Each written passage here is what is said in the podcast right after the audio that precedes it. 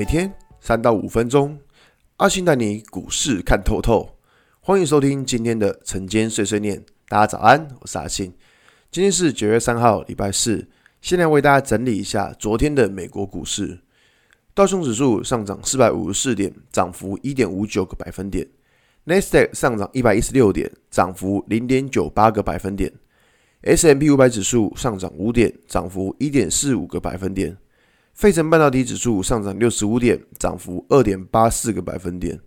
昨天美国四大指数都还在创新高，可以看到就是每他们每天都要写下新历史，你知道吗？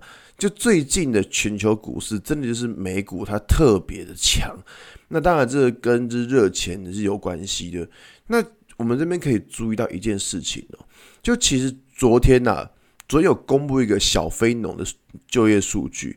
那这个就业数据其实是非常的差，算是低于市场预期。但是你看哦，公布这么差的就业数据，美国后来还能拉起来，就表示什么？表示市场对于利空消息是比较没有这么认真看待的。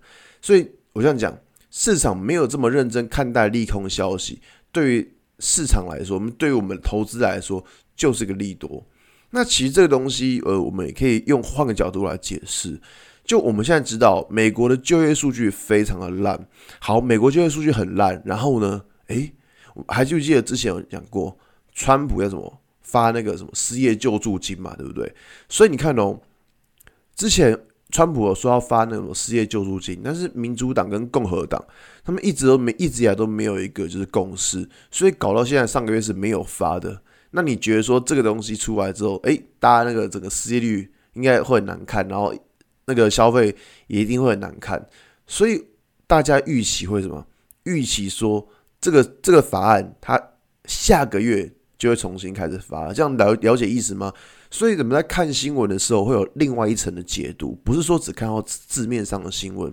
那我们现在回到台股，那台股说真的啊，自从八月二十号那一天大跌之后，最近的盘真的很闷，很多个股它都可能都只有。一日行情或是半日行情，那最近可以发现，其实真的会涨的族群不外乎就是那几个风力发电呐。这个在之前有讲过，那这个就是因为欧洲离岸的风力大厂，它来台湾投资，那希望让台湾这边的厂商变变成是一个卫星工厂的概念。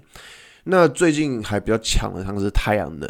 那太阳能他们就是因为财报的利多，就是可以看到像是哦元金啊，然后还有茂迪。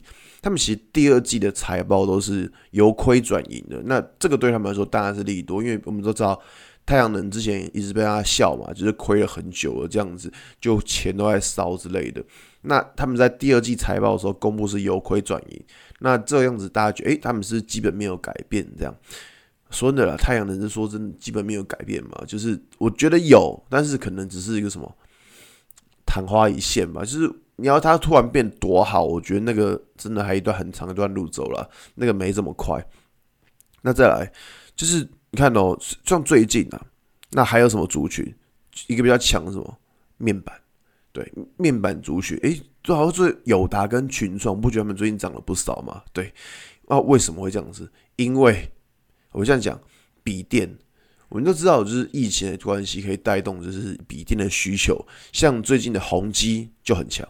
宏基真的超强，宏基超强。你看，我把整个像是电源供应器，最近做电源供应器的，像什么乔威啊，他们是为什么？因为笔电卖得好，所以那些东西也缺货了。那面板呢，也是一样。面板为什么？因为笔电卖得好，所以面板他们现在也要调整价格。那所以这个就是一连串的关系。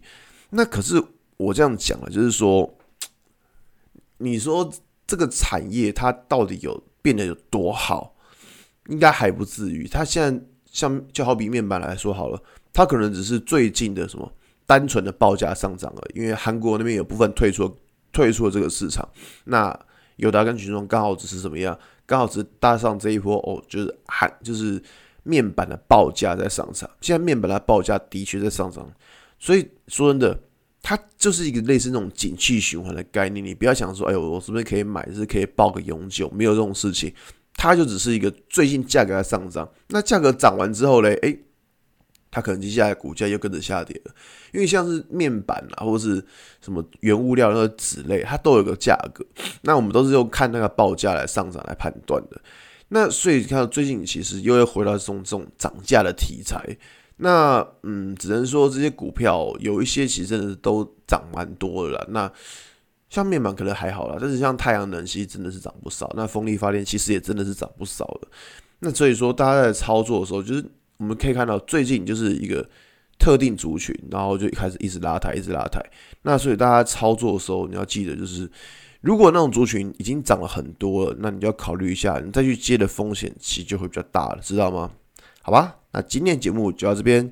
如果你喜欢今天的内容，记得按下追踪关注我。如果想知道更多更详尽的分析，在我的专案《给通勤族的标股报告书》里面有更多股市洞察分享给大家哦。